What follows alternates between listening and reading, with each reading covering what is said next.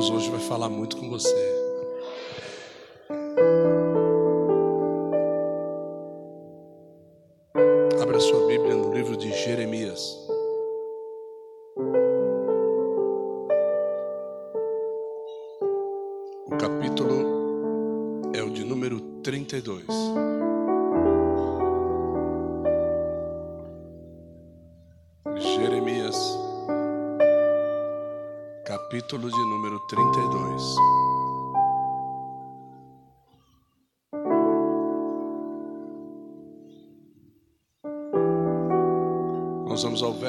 De número 14. Jeremias 32, verso 14. Tantos quantos acharam, diga amém. Assim diz o Senhor dos Exércitos, o Deus de Israel. Toma esta escritura, esta escritura de compra, tanto a selada como a aberta, e mete-as num vaso de barro para que se possam conservar por muitos dias. Só até aqui. Pode se sentar.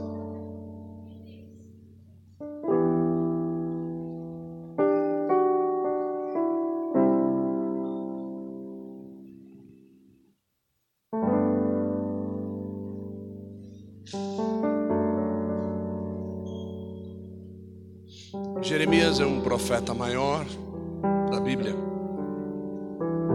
Maior não porque era melhor, maior porque a sua comunhão com Deus era maior. Algumas pessoas, cristãos, teólogos, dizem que os profetas maiores escreveram maiores profecias. Os seus livros têm maiores páginas. Eu prefiro entender de outra forma. Prefiro entender que se escreveram muito é porque tinham muita comunhão com Deus. Você nunca poderá dar de Deus aquilo que você não recebeu dele. Você nunca poderá testemunhar de Deus aquilo que você não foi transformado. Você nunca poderá pregar sobre Deus se você primeiro não for pregado.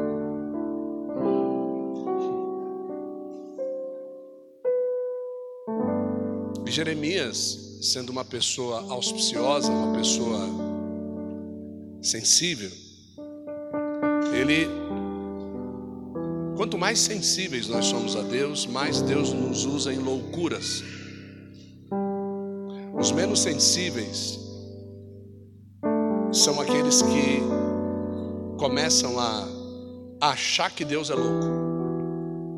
Deus não é louco. Deus usa loucos. E esses loucos, eles não estão nem aí para aquilo que vão pensar a respeito do que vão fazer, o que vão falar, ou a forma como vão agir. Eles simplesmente vão e fazem o que Deus manda fazer e está acabado. Então, para Deus, não tem perninha cruzada de tal jeito, bracinho apoiado de tal jeito. Deus, ele não olha para isso. E Jeremias era uma pessoa que estava propiciamente pronta para ser usado por Deus. E aqui, no meio de todo este entreveiro que o povo está passando, Deus ele chega para Jeremias, ele diz assim: Olha, vai lá e adquire um campo, compra um campo, compra um terreno. Veja bem que que todo mundo estava no cativeiro. Israel estava totalmente vazio. E Deus ele chega para Jeremias e diz assim: Olha, vai lá e compra um, um campo, um terreno. Quando você comprar esse terreno, você vai receber duas escrituras. Você vai receber uma escritura selada e você vai receber uma escritura em aberto, aberta. O que que se fazia? Pegava-se a escritura selada e guardava-se num lugar seguro. E a escritura aberta era aquela que se deixava ao alcance para ser consultada por qualquer pessoa que viesse questionar a propriedade daquilo que você comprou. Então por isso tinha uma selada e uma aberta. Só que Deus, louco, ele chega e diz para Jeremias: pega as duas escrituras e põe dentro de um vaso de barro. Tanto a selada como a aberta. Para que as duas se conservem por muito tempo. É tremendo isso. Porque você vai entender o que é isso quando o apóstolo Paulo, lá em 2 Coríntios 4,7, diz assim: que nós temos dentro de um vaso de barro, para que a excelência de Deus seja revelada, poder seja revelado, para que ninguém confunda poder de Deus com o poder dos homens. Então, a escritura selada e a escritura aberta é a nossa vida. Campo adquirido fomos nós. Deus nos comprou. E ele disse assim: vai lá e compra o campo. E depois você pega a escritura desse campo e você guarda dentro de um vaso de barro que somos nós mesmos. A escritura da nossa compra está guardada dentro de nós mesmos. E o melhor de tudo é que ele manda guardar a selada e a aberta. A selada é aquela que vão nos questionar se nós somos crentes mesmo ou não. Mas isso não agora. Esta selada não será aberta. Esta selada é para ser mostrada quando você for entrar no céu. A aberta é aquela que nós chamamos de testemunho e que você mostra essa escritura em todo tempo na sua vida. Mas o apóstolo Paulo diz assim: olha, é para que se manifeste o meu poder e não deles. Eles têm que entender que eles foram comprados e eu não guardei a escritura. Eles fazem da escritura aquilo que eles quiserem. Eles fazem do que eu fiz para eles o como eles quiserem. Ou eles rasgam a escritura, ou eles guardam essa escritura para que ela se conserve durante muito tempo. Porque um dia esta escritura selada, ela será aberta. Nós vemos a escritura selada sendo aberta no livro do Apocalipse. Quando João ele sobe as partes mais altas de uma revelação e ele vê um livrinho é uma escritura selada. E ele pergunta assim: quem é digno de abrir o livro? E aí um anjo repete, dizendo assim: Você está perguntando quem é digno de abrir o livro? Aí o anjo aponta para o cordeiro e diz assim: Eis aí o cordeiro de Deus, ele é digno de abrir o livro e desatar-lhe os selos, porque ele foi morto. É a morte que nos comprou e somente o proprietário pode abrir a escritura selada. Ah, então eu vim aqui para te dizer o seguinte: Ele é teu dono, Ele manda, Ele desmanda, Ele guardou a Escritura e Ele diz para você o que é que você tem feito com a Escritura aberta, o que é que você tem apresentado como sendo documento de compra, quando você é questionado do teu cristianismo, quando você é questionado da unção que Deus derramou na sua vida, o que é que você tem apresentado? A escritura selada será aberta. O Senhor está dizendo: Eu vou abrir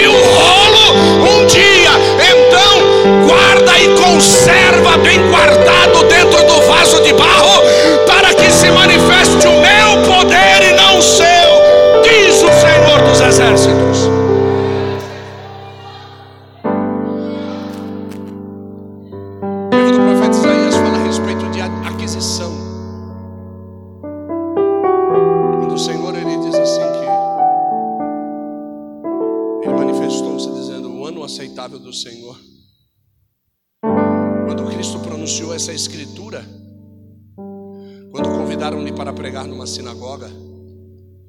Abrindo o livro do profeta Isaías, achou onde estava escrito: O Espírito do Senhor está sobre mim. E me ungiu para pregar as boas novas aos pobres, aos doentes, aos famintos, e para anunciar o ano aceitável do Senhor. Só que quando você vai na Escritura, está faltando um trecho da Escritura.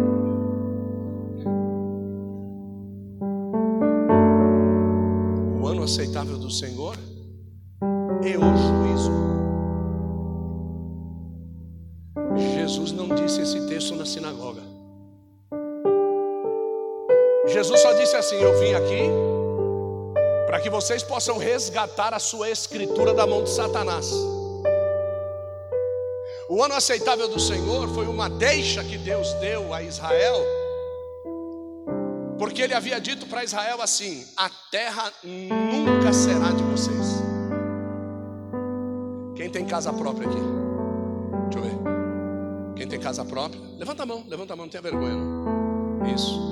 Quem tem escritura da casa que comprou? Levanta a mão. Quem tem? Isso. Vocês sabiam que essas escrituras são falsas?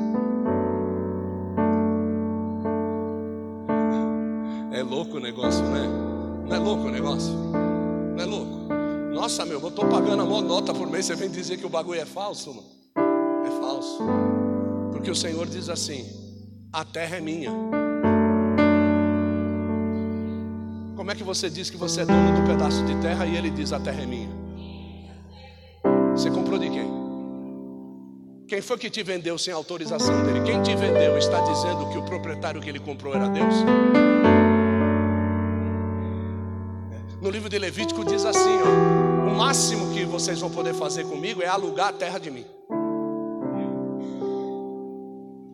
E sabe como é que era a regra? Você sabe por que, que o povo foi para foi o cativeiro?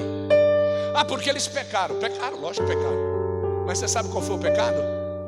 Achar que eles eram donos da terra. É isso que mandou o povo para lá. E você sabe por que, que eles ficaram 70 anos? Não, né? A cada sete anos de uso da terra, um ano de descanso. A cada sete anos de uso da terra, um ano de descanso. Quando chegasse o jubileu, quadragésimo nono ano, sete anos, sete anos, sete anos, a terra tinha que descansar um ano. Ninguém plantava nada no ano do jubileu.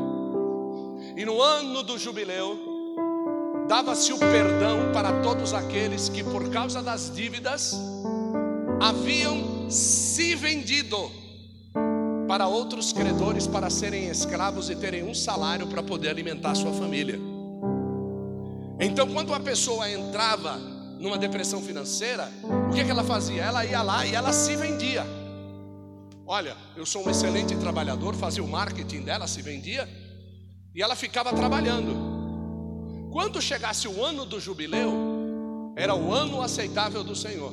Então, se ela tivesse juntado um dinheiro para pagar a remissão do, da venda dela, ela se tornava livre e voltava a ser do Senhor que ela pertencia antes.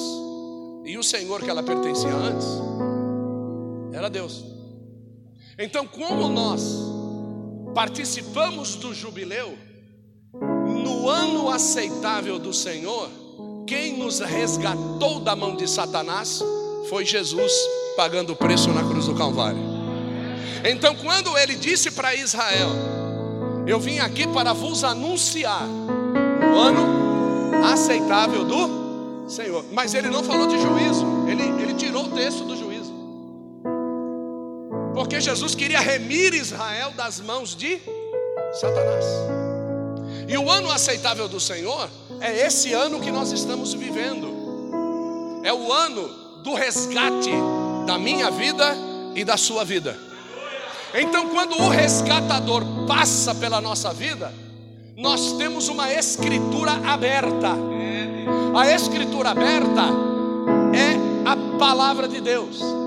Então a escritura aberta, quando o resgatador passa e ele pergunta: já foi comprado? Você abre a escritura aberta e diz: Jesus Cristo me comprou na cruz do Calvário. Então o remidor diz: não é lícito te remir. O maior remidor tem o direito de aquisição sobre a tua vida. Aonde foi que você viu isso? No livro de de Ruth. Lembra como Noemi e Esther, Noemi e Ruth, elas estavam voltando da terra de Moab, não é? E aquela menina precisava ser resgatada, mas havia um resgatador maior. E esse resgatador, ele tinha direitos sobre a vida da menina. Então ele disse assim: Não, não me interessa, Remila. Então o segundo resgatador veio e a resgatou. Quem é o segundo resgatador? Jesus, porque o primeiro resgatador falhou, foi Adão. O primeiro resgatador, dono da terra, era Adão. Adão pega a terra e entrega na mão de Satanás. Quando Jesus vem, Jesus adquire toda a terra, Satanás deixa de ser príncipe deste mundo e nós estamos vivendo do reino de Deus. É por isso que a Bíblia diz: o reino de Deus vos é chegado. Por quê? Porque o remidor maior e o dono da terra chegou para tomar posse da herança.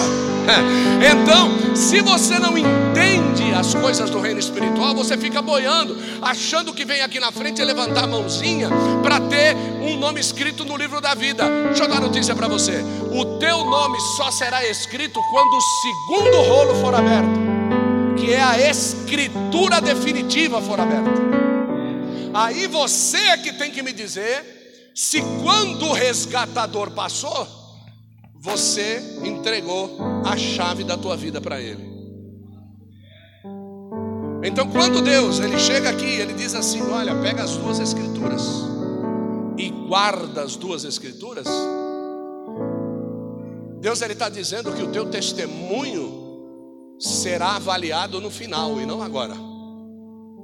Porque tem muita gente que faz as coisas para os outros verem agora. Ele não quer que ninguém veja o que você está fazendo agora. Os dois rolos estão guardados dentro do vaso.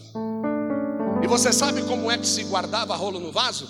A gente consegue ver isso naquele grande, grande mover de Deus quando ele escondeu as escrituras perdidas do profeta Isaías e outros rolos da Bíblia, dentro de vasos de barro, lá na terra de Curam, nas cavernas de Curam.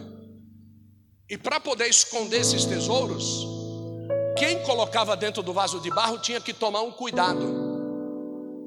Qual era o cuidado? Tinha que betumar o vaso por dentro e por fora. Você sabe por que é que nós estamos na terra hoje? Porque quando Noé escondeu o tesouro dentro do vaso, ele betumou o vaso por dentro e por fora. Por isso que nós estamos aqui, por isso que sobrou alguém do dilúvio.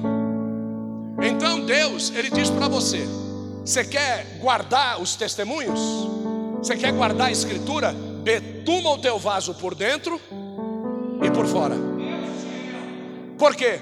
Porque nenhuma seta do maligno vai invalidar a verdade da escritura que está guardado dentro do teu vaso.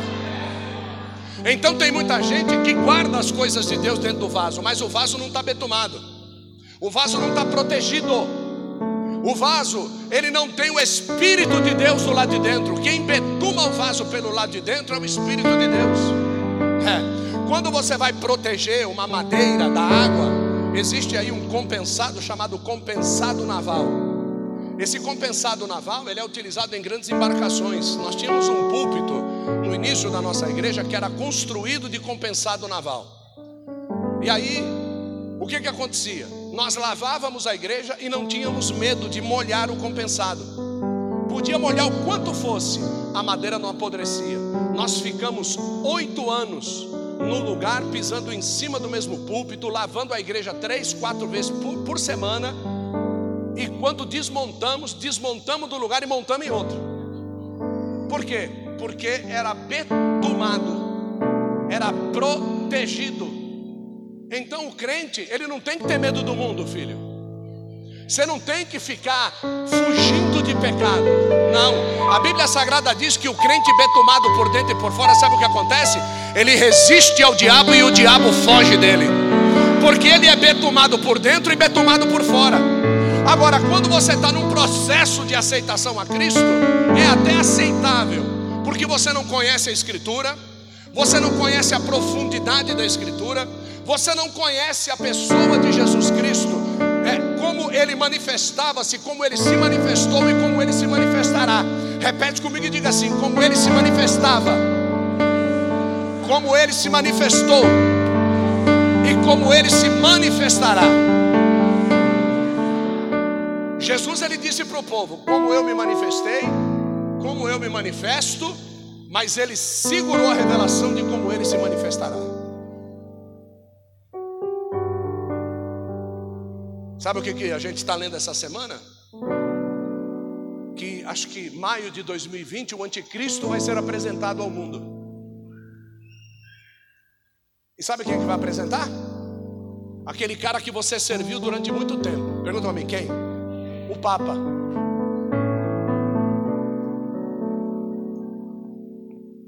Já estão dizendo. Eu já vou dizer para você que é mentira. Tá certo? Mas eu estou dizendo para você que a volta de Cristo está muito mais aproximada do que aquilo que você possa imaginar. Você conhece quem foi Jesus, você conhece quem é Jesus, mas você não sabe como é que ele vai vir. Você não tem ideia. É por isso que ele eximiu da leitura o julgador.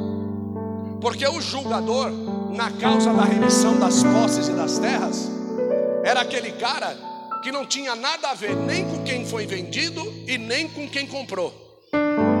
Era um cara que julgava simplesmente por aquilo que ele via em documentos. Repete comigo que diga: documentos. Aí pergunta para a pessoa ao seu lado: qual é o documento que você tem que garante a tua entrada no céu? Pergunta para a pessoa do lado. Posso dar notícia para você? Você não tem nenhum documento. Nenhum. Agora pergunta para mim, por que eu não tenho? Porque ele deveria estar dentro de você. Ele deveria estar guardado dentro de você, selado dentro de você, muito bem protegido dentro de você.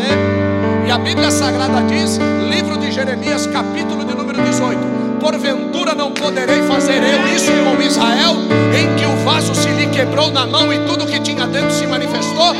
É por isso que muitas vezes a gente fica esperando, quebra ele, Jesus, quebra. Você não sabe o que você está falando, meu filho. Uma vez o vaso quebrado, ele só pode guardar relíquias do lado de dentro quando ele é reconstruído. Só que para ser reconstruído, tem que passar pela mão do oleiro, tem que ser esmagado, amassado, triturado, para ele poder ser feito novamente. Ah, Jesus, me quebra de novo, me faz novamente. Você não sabe o que você está falando. Conserva o vaso que Deus te fez, detuma ele por dentro e por fora. Guarda o documento da tua salvação, e você não terá medo de quem se manifestará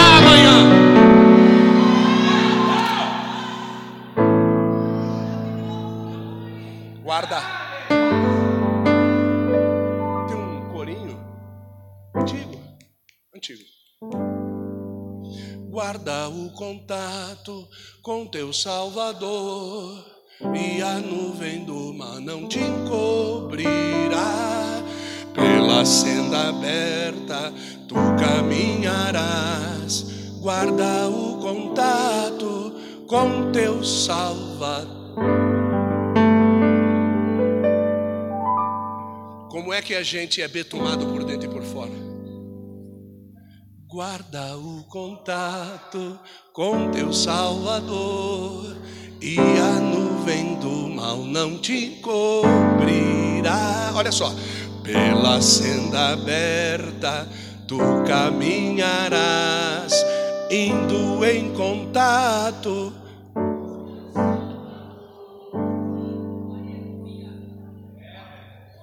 O livro de Salmos diz assim: aquele que habita no esconderijo do Altíssimo. Aí Deus tem que guardar alguma coisa para a gente entender o que está escrito. Aí ele pega os vasos com os manuscritos dentro e esconde dentro de uma caverna. E para guardar dentro da caverna, ele manda uma enchente na terra e a enchente cobre de água todas as cavernas. Quando ele quer revelar, ele faz a vazante da água, as cavernas se abrem e um pastor acha os vasos betumados com um grande manuscrito de valor do lado de dentro. Deus mandou o dilúvio, encheu a terra de água, e quem estava dentro da arca e não podia sair, tinha que ficar lá dentro. A única janela que tinha era voltada para cima. Quando a água baixou, todos os que estavam fora morreram, e do lado de dentro estava quem era agora o dono de toda a terra.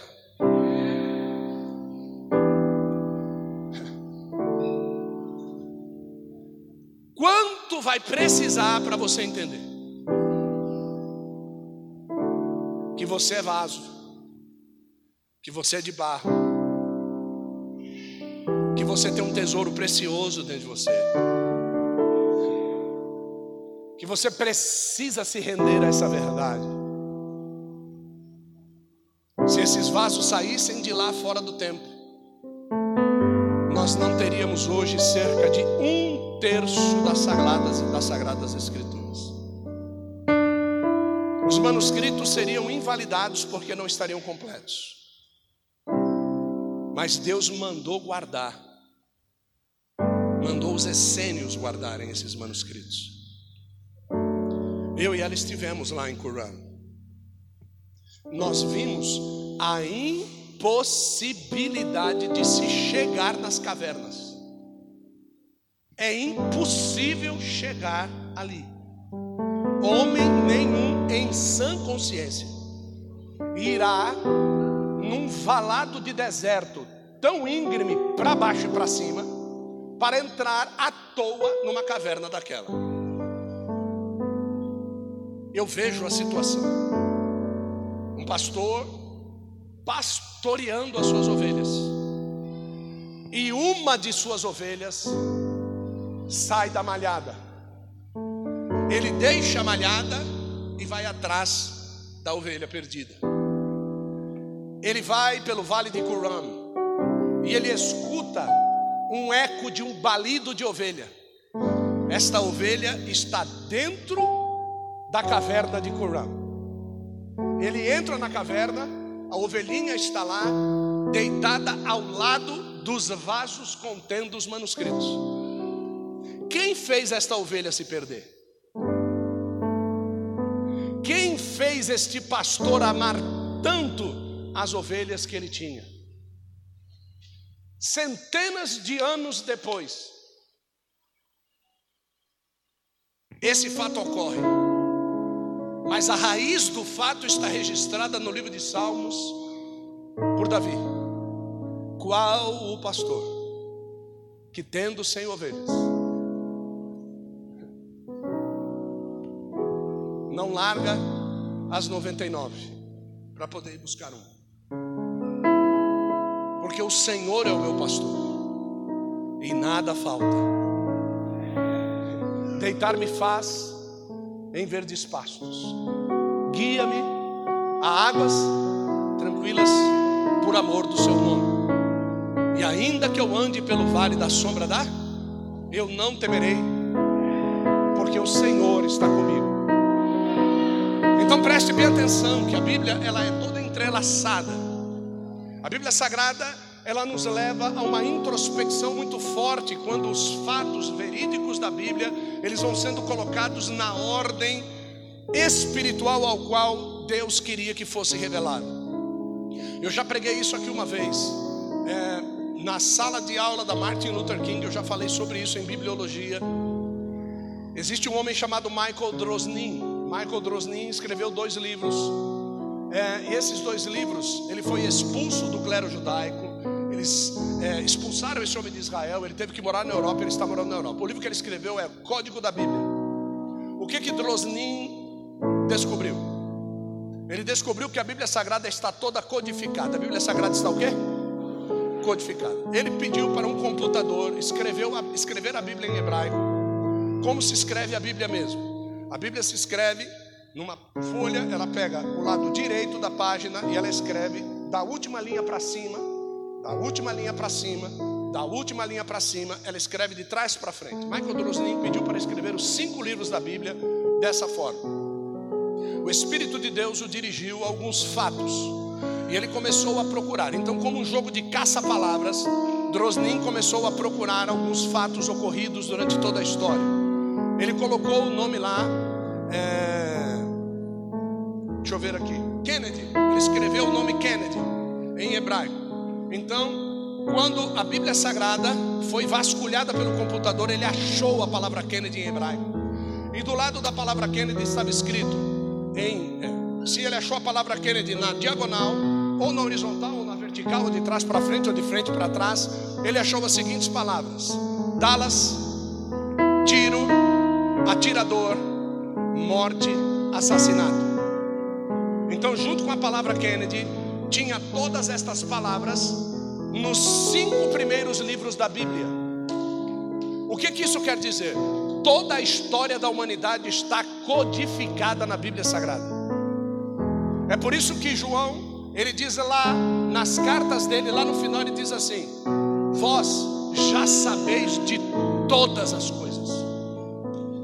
Quando ele diz isso, ele diz isso porque a Bíblia, ela já traz todos os acontecimentos, desde a abertura dos céus até o fechamento dos mesmos.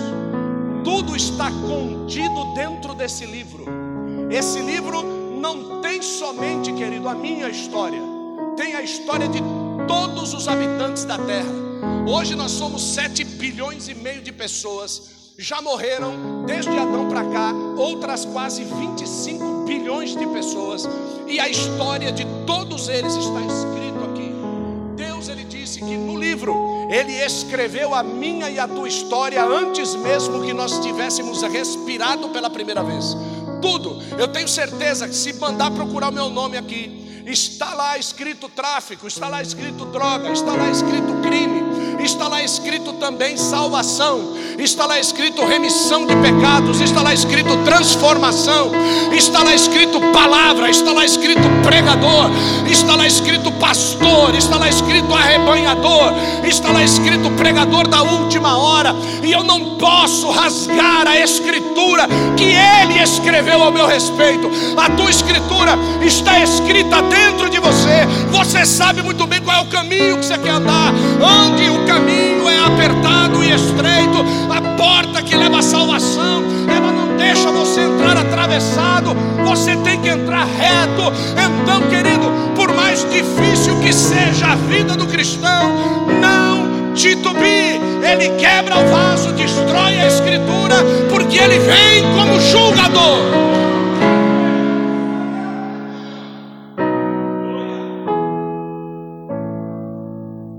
Nós não podemos perder a oportunidade que temos, filhos. Todos nós fizemos centenas de planos essa semana. Todos nós dissemos que íamos comprar uma série de coisas essa semana. Todos nós dissemos que íamos em alguns lugares essa semana. Que falaríamos com algumas pessoas esta semana. Que visitaríamos algumas pessoas esta semana. E a minha notícia para você é: você não fez aquilo que você disse que ia fazer. Existe um controlador maior sobre a nossa vida. Tem alguém que determina o que eu faço e o que eu não faço. E eu não posso garantir que todos nós temos o mesmo controlador. Porque alguns de vocês disseram esta semana que iriam acertar a sua vida espiritual de uma vez por todas. Que você não ia entristecer mais a Deus. Que você não ia roubar mais a Deus no seu dízimo, na sua oferta. Que você não ia mentir mais para os seus pastores. Você disse que você iria respeitar os seus pais. Você disse que você iria amar os seus pais, a sua mãe Você disse em algum momento nesta semana qualquer uma dessas coisas ou outras, e você percebeu que a semana terminou, hoje começa outra semana, e você não fez aquilo que a Bíblia diz que você tem que fazer. Você acha que Deus não permitiria que você fizesse aquilo que você prometeu que iria fazer, para que o rolo do testemunho aberto fosse verdadeiro? Agora, se eu e você não fizemos o que deveríamos fazer,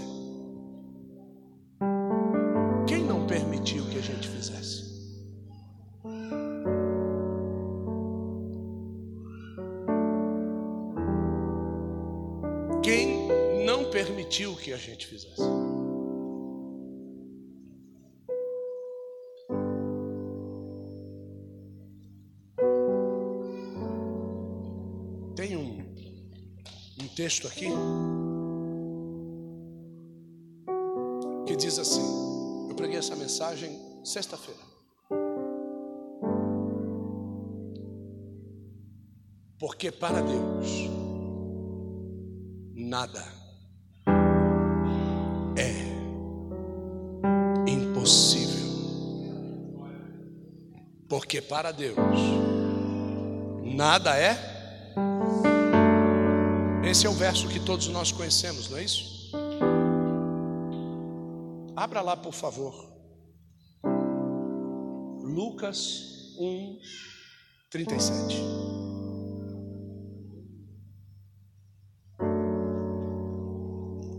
Vamos desmistificar.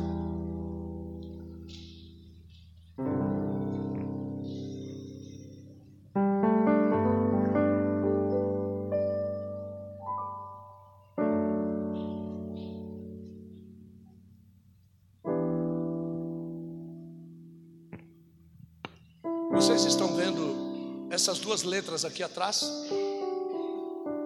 AA. O nome disso aí é Almeida Atualizada. Tá certo? Ótimo. O que está escrito em Lucas 1,37 na sua Bíblia? Porque para Deus não haverá impossíveis em todas as suas promessas. Que está escrito aqui?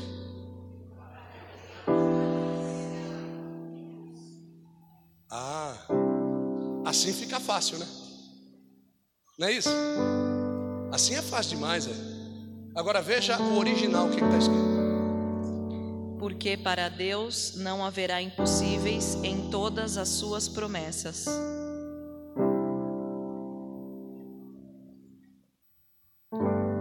Deus não tem compromisso com aquilo que ele não prometeu.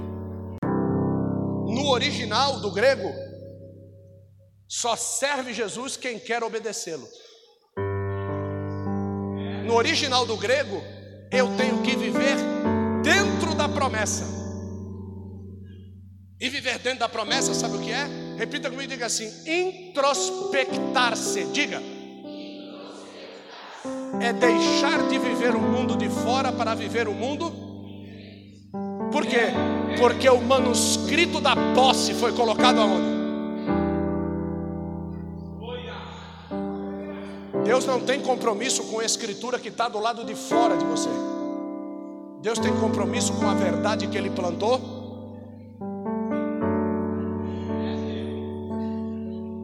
Viver o Evangelho assim é fácil demais. Viver o Evangelho, porque para Deus não tem nada impossível. Ah, é?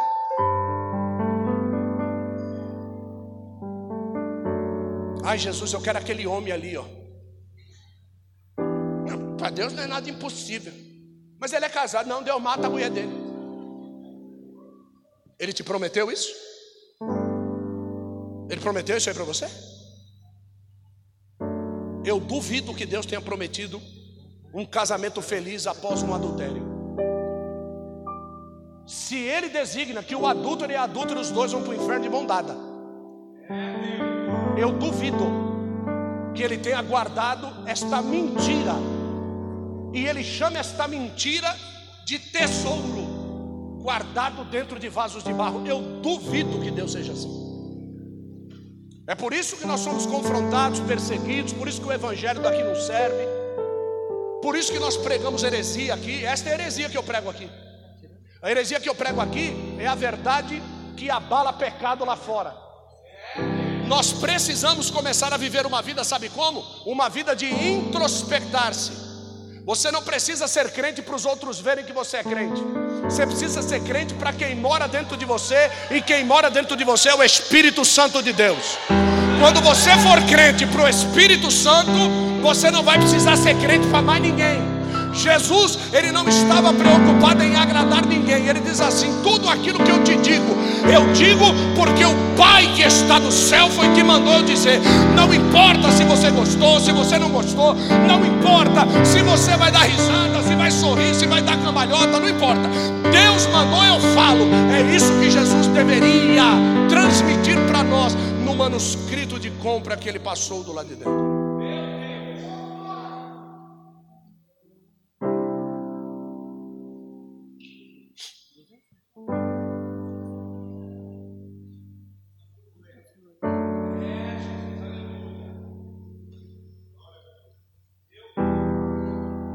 Ali estava morto o Salvador, seu corpo lá na cruz, seu sangue derramou o preço do pecado. Ele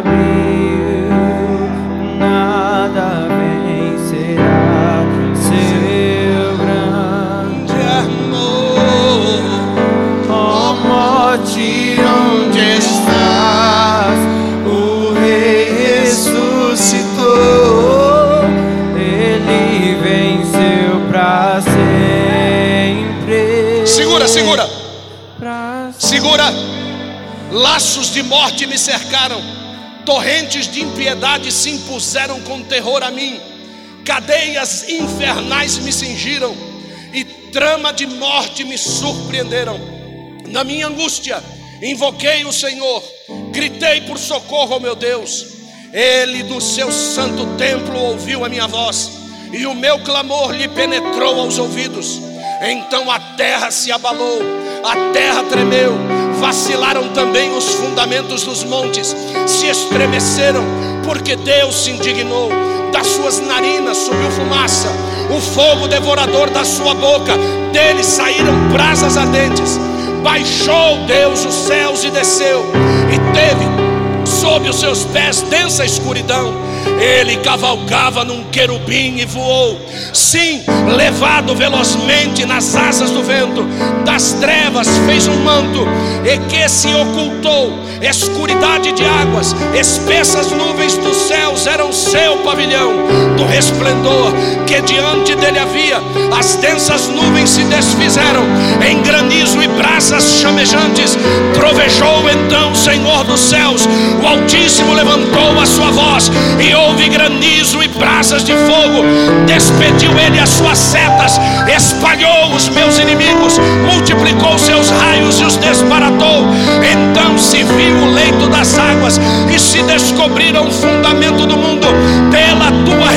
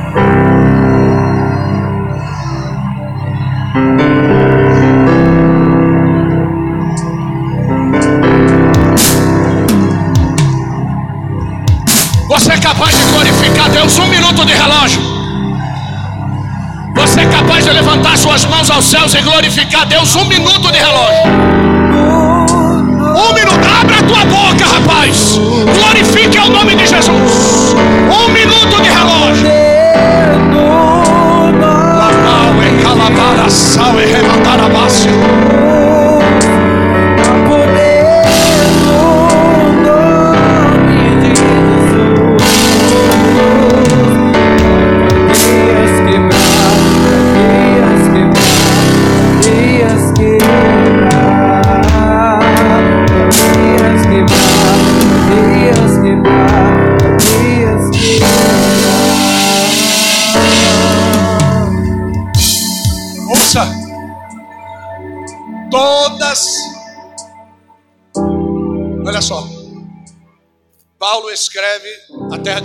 Corinto dizendo assim. Segunda carta à igreja de Corinto, capítulo de número 1, verso de número 20. Segunda carta à igreja de Corinto, capítulo de número 1, o verso de número 20 diz assim: tantas quantas forem as promessas de Deus. Tantas quantas forem as promessas de Deus. Ouça bem, Bruna. Todas. Eu disse o quê? Todas têm nele o sim. Por isso que para Deus nada é impossível dentro das suas promessas. Em Corinto, Paulo diz: tantas quantas forem as promessas de Deus, todas elas têm nele o sim. Todas elas têm nele o amém. E a Bíblia diz: para a glória do nome dele. Por isso que a Bíblia diz que tudo que ele prometeu, ele é fiel para. Como é que a gente dá tanta cabeçada sendo cristão? Sabe por quê? Porque não foi ele que prometeu.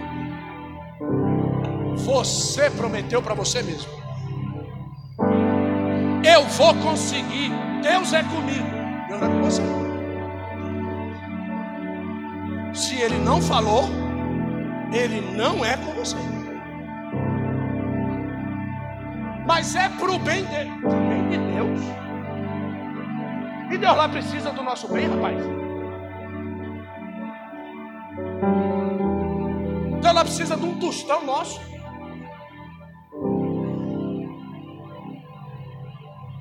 Eu tinha entrado na igreja ia fazer acho que uns 30 dias, 25, 30 dias.